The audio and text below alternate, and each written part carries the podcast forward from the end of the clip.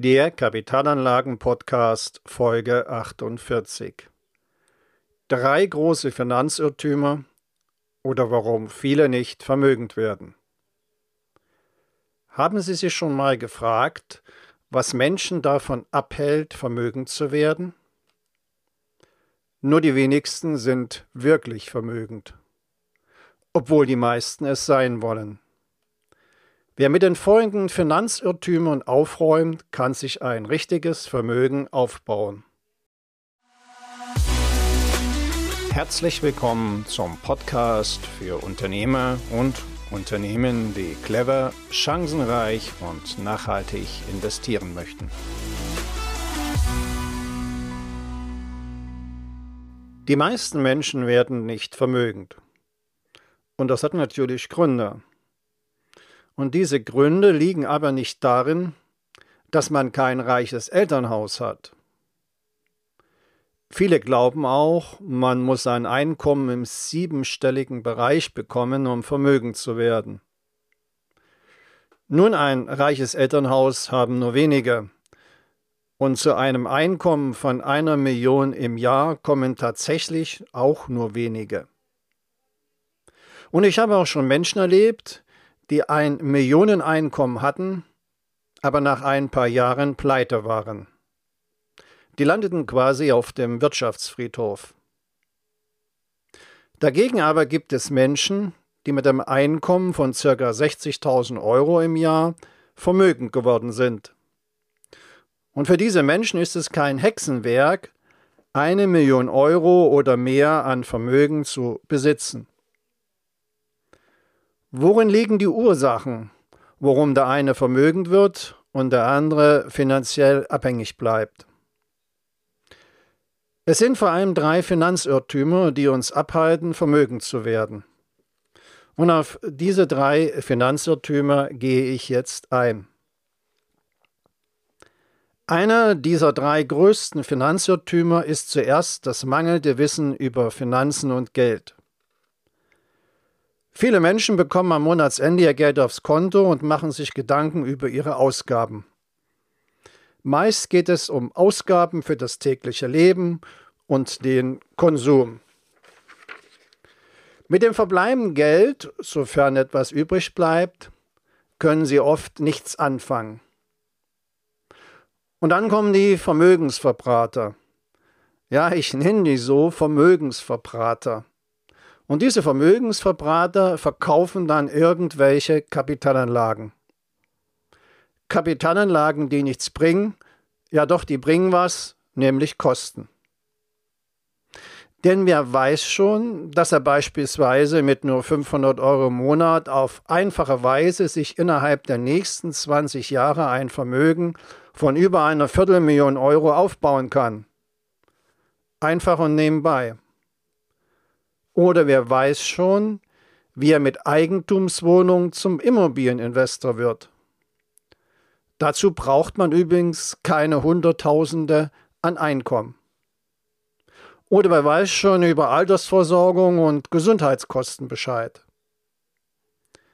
Wenn man über all diese Dinge eben nicht Bescheid weiß, nicht weiß, wie das geht, dann kann man es nicht selbst machen dann ist man auf den Verkäufer bei der Versicherung oder bei der Bank angewiesen oder man ist ihm sogar ausgeliefert.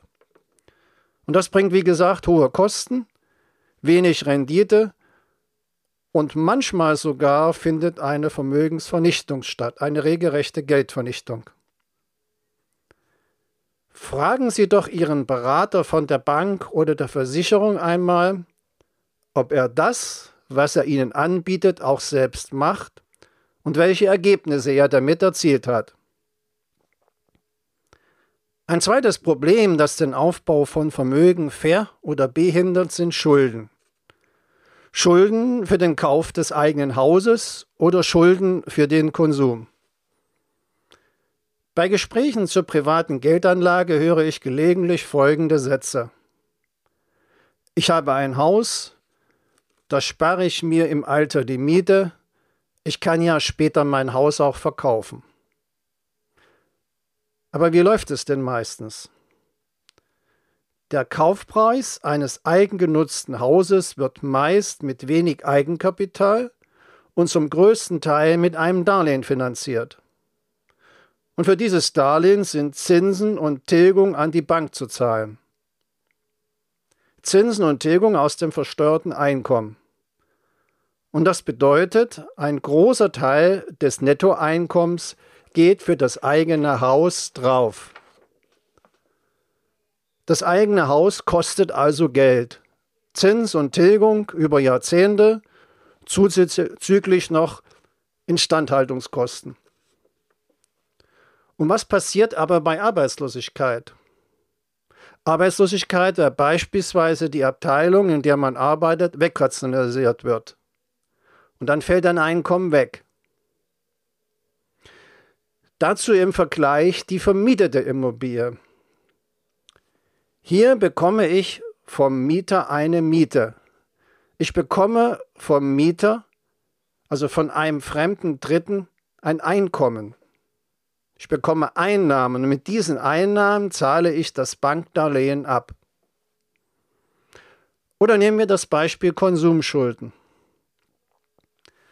Solche Darlehen, also Konsumdarlehen, sind meist um ein Vielfaches teurer als Darlehen für Investitionen. Für ein Darlehen zum Kauf einer Eigentumswohnung zum Vermieten zahle ich aktuell 1% Zinsen. Für ein Konsumentendarlehen werden schon schnell mal 8 bis 10% Zinsen fällig. Und mit solchen Darlehen werden dann das Auto oder der Urlaub teuer bezahlt. Das Auto verliert schnell an Wert, der Urlaub ist nach zwei Wochen vorbei. Aber was bleibt? Was bleibt ist der teure Kredit. Und dieser teure Kredit ist noch zurückzuzahlen. Wiederum aus dem versteuerten Einkommen, also aus dem Netto. Hauskredite für das eigene Haus oder Konsumdarlehen bremsen bzw. verhindern den Aufbau von Vermögen. Kommen wir zum dritten Finanzirrtum bei der Vermögensbildung. Der dritte Finanzirrtum bei der Vermögensbildung ist die Scheidung. So viel wie eine Scheidung kostet, so viel kann kein kommunistisches Regime an Steuern erheben. Ich habe schon bei einem ehemaligen Kunden erlebt, wie eine Scheidung zu dessen wirtschaftlichen Ruin geführt hat. Oder dass sich jemand nicht scheiden lässt, weil die Scheidung zu teuer wird und die Existenz gefährdet. Es gibt also nur zwei Möglichkeiten.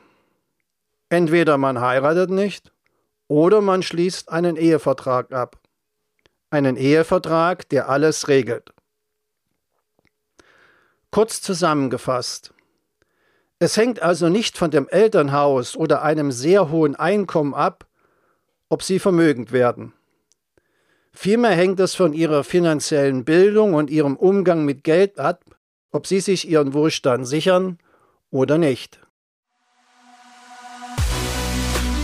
Wenn Sie bei den wichtigen Fragen zu Kapitalanlagen mit einem unabhängigen Profi zusammenarbeiten möchten, dann kontaktieren Sie mich einfach per Mail über meine Website www.wirtschaftsberatung-smolinski.de. Den Link dazu finden Sie auch in den Shownotes. Danke.